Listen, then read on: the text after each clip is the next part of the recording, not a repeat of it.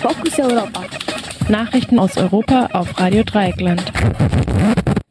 Wieder Proteste gegen Militäroligarchie in Algerien. Die basisorientierte algerische Protestbewegung Hirak hat nach einer durch Corona bedingten Unterbrechung wieder Proteste aufgenommen.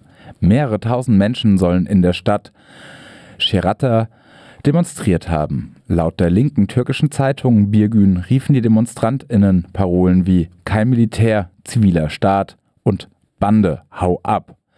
Die Proteste gegen das verkrustete Regime hatten im Jahr 2019 begonnen und letztlich dazu geführt, dass der ohnehin schwerkranke Staatschef Bouteflika sich nicht noch einmal wählen ließ. Dann brach die Protestbewegung wegen der Pandemie die Proteste ab. Mittlerweile wurde auch eine neue Verfassung in Kraft gesetzt, doch viele glauben nicht an eine wirkliche Veränderung.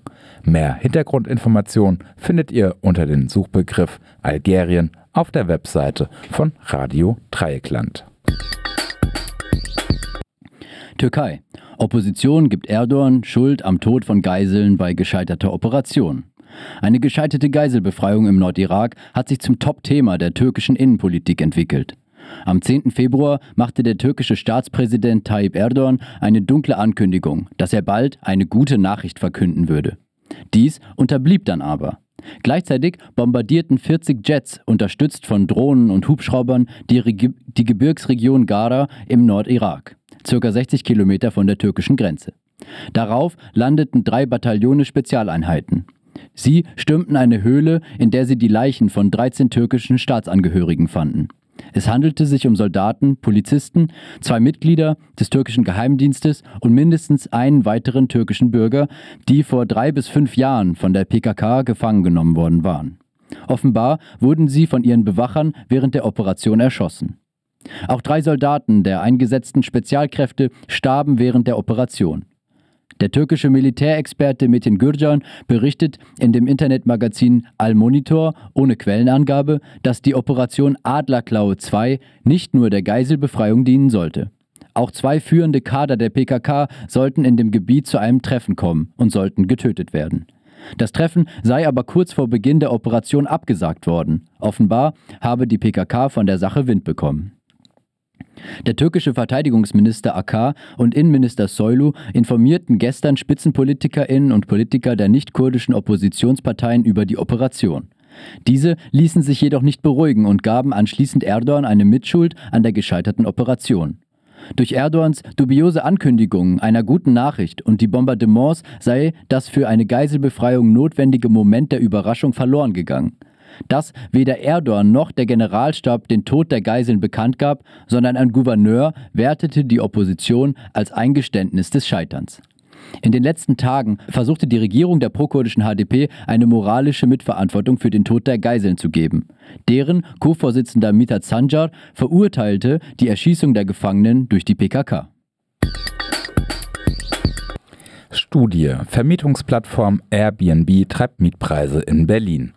Nach einer Studie des Deutschen Instituts für Wirtschaftsforschung, kurz DIW, steigen durch eine zusätzliche Airbnb-Unterkunft die Mieten im direkten Umfeld um 13 Cent pro Quadratmeter. Der Grund ist die Verknappung des Mietangebotes durch eine dauerhaft als Airbnb-Unterkunft genutzte Wohnung. Der Effekt ist in Stadtteilen, in denen es nur wenige Airbnb-Angebote gibt, am größten. Die vom Berliner Senat verhängte Genehmigungspflicht für Airbnb-Wohnungen hatte der Studie zufolge einen positiven Effekt auf die Mietpreise in manchen Bezirken. Den gesamten Markt würde aber selbst ein totales Verbot solcher Angebote nur wenig beeinflussen. Dazu sei der Anteil von weniger als 1% am gesamten Berliner Wohnungsmarkt zu gering. Pathologe Menschen sterben an, nicht mit Corona. Gegenüber der Augsburger Allgemeinen hat der Direktor des Instituts für Pathologie und molekulare Diagnostik an der Uniklinik Augsburg, Bruno Merkel, der häufig geäußerten Behauptung widersprochen, tödliche Verläufe von Covid würden nur ältere Menschen mit schweren Vorerkrankungen betreffen, die ohnehin bald gestorben wären. Das sehe ich überhaupt nicht, meint Merkel dazu. Er würde sich wünschen, er könnte die Menschen, die die Gefährlichkeit mit Covid-19 anzweifeln, einladen, ihm bei der Obduktion über die Schulter zu sehen. Dann würden sie rasch verstummen. Letztendlich sei es ein, Zitat, inneres Ersticken, Zitat Ende, an dem die Menschen sterben würden. Corona-Fallzahlen sinken deutlich langsamer. Der Rückgang der gemeldeten Corona-Fallzahlen in Deutschland hat sich in den letzten drei Tagen merklich verlangsamt. Am Dienstag war sogar das erste Mal seit dem 12. Januar ein Anstieg gegenüber der Vorwoche zu verzeichnen. Die am heutigen Mittwoch gemeldeten Zahl war zwar wieder niedriger als am Mittwoch in der Vorwoche, aber nur um nur um relativ wenige Fälle. Insgesamt ist der Wochendurchschnitt der täglichen Meldungen zwischen Sonntag und Mittwoch gerade um 22 Fälle zurückgegangen.